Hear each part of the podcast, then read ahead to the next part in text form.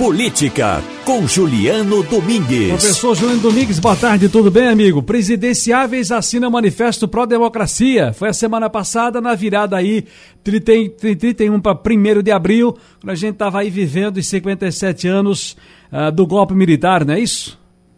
Isso, Ciro. Boa tarde a você, os ouvintes, as ouvintes que nos acompanham. Isso mesmo, Ciro. Esse foi um episódio relevante. Na semana passada, uma semana cheia de episódios que mexeram bastante com o cenário é, político brasileiro, e esse foi um deles, né?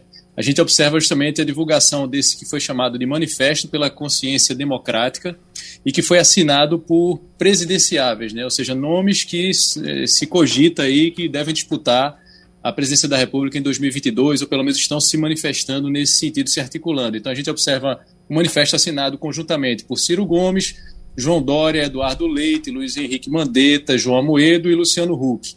O documento ele é simples, o texto ele dá a impressão de ter sido um texto mínimo, digamos assim, para gerar algum grau de convergência entre nomes que assinaram o documento, mas ele é muito mais significativo pelo ponto de vista simbólico, ou seja, pelo fato de reunir nomes que se articulam, né, tentando vislumbrar aí uma, uma candidatura minimamente competitiva e justo nos momentos, digamos assim, subsequentes, nas semanas seguintes, as decisões do STF em relação a Lula e ao fato de Lula voltar à arena, pelo menos por enquanto, o Lula volta à arena é, da disputa política e eleitoral para 2022, e aí não por acaso esse grupo ele se aglutina e divulga esse manifesto justamente com a intenção clara de se colocar como uma alternativa uhum. ou a Lula ou a Bolsonaro.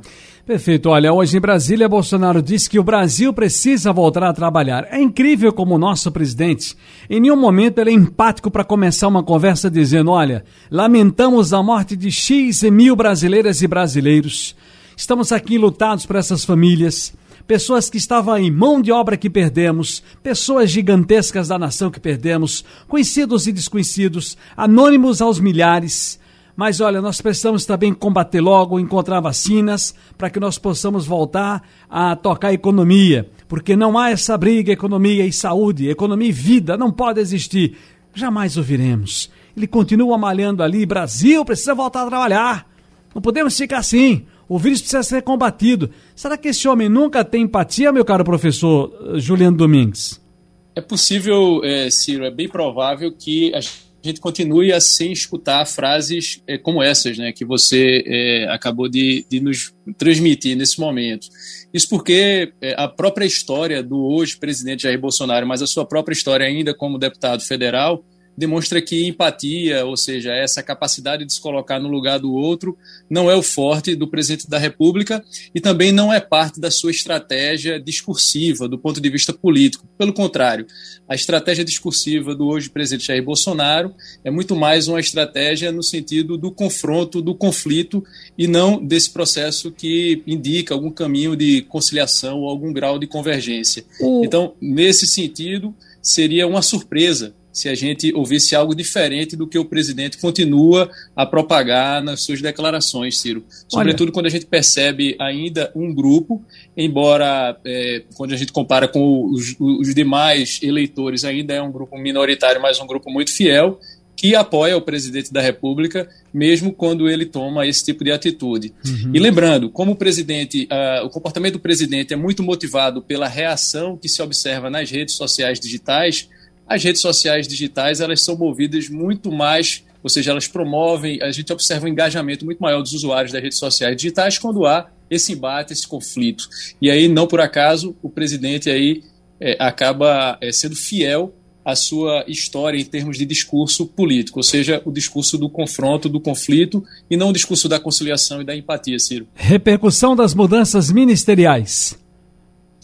Pois é, Ciro, um, uma semana depois, né, lembrando que na semana passada a gente estava é, conversando justamente sobre isso, né? A saída do ministro da Defesa, a saída é, do ministro das Relações Exteriores. Depois a gente se verificou que o cenário era, a princípio, um pouco mais complexo e mais complicado.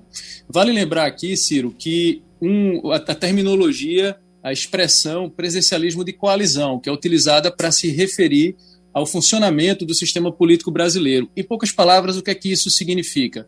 Que, diante da impossibilidade de o partido do presidente né, possuir a maioria no Congresso Nacional, o presidente da República, seja ele qual for, se vê obrigado a fazer alianças para poder é, ter algum grau de governabilidade. E essas alianças prevêem divisão ministerial, por exemplo, entre partidos. Vai lembrar que o presidente Jair Bolsonaro se elegeu com o discurso de que não iria aderir ao chamado loteamento de ministérios e que iria governar sem fazer isso. Para governar sem aderir ao loteamento de ministérios ou a uma coalizão mais ampla, o presidente eh, se eh, baseava em um dos pilares fundamentais, o apoio das Forças Armadas.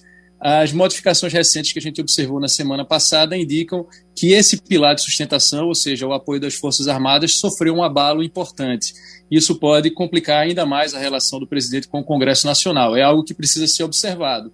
Mas na semana passada a gente teve um evento histórico importante que envolveu os chefes das Forças Armadas, né, da Marinha, da Aeronáutica e do Exército, e que provavelmente deve trazer consequências em termos de governabilidade para o presidente. Deve deixar a vida dele ainda um pouco mais complicada. Professor Juliano Domingues, mais uma vez, foi um prazer ouvi-lo. Até a próxima. Eu que agradeço, Ciro. Até a próxima. Um abraço para você e para os ouvintes.